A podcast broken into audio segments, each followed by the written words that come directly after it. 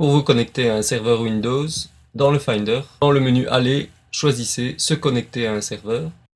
Entrez ensuite l'adresse du serveur en commençant par SMB, ensuite le nom du serveur, suivi enfin du nom du dossier partagé.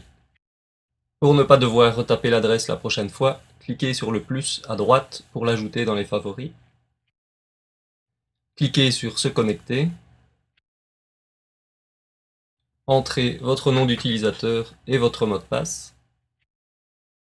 Vous avez aussi la possibilité d'ajouter ce mot de passe à votre trousseau. Et enfin, cliquez sur OK pour monter le dossier. Voilà, le dossier est maintenant disponible sur le bureau du Finder.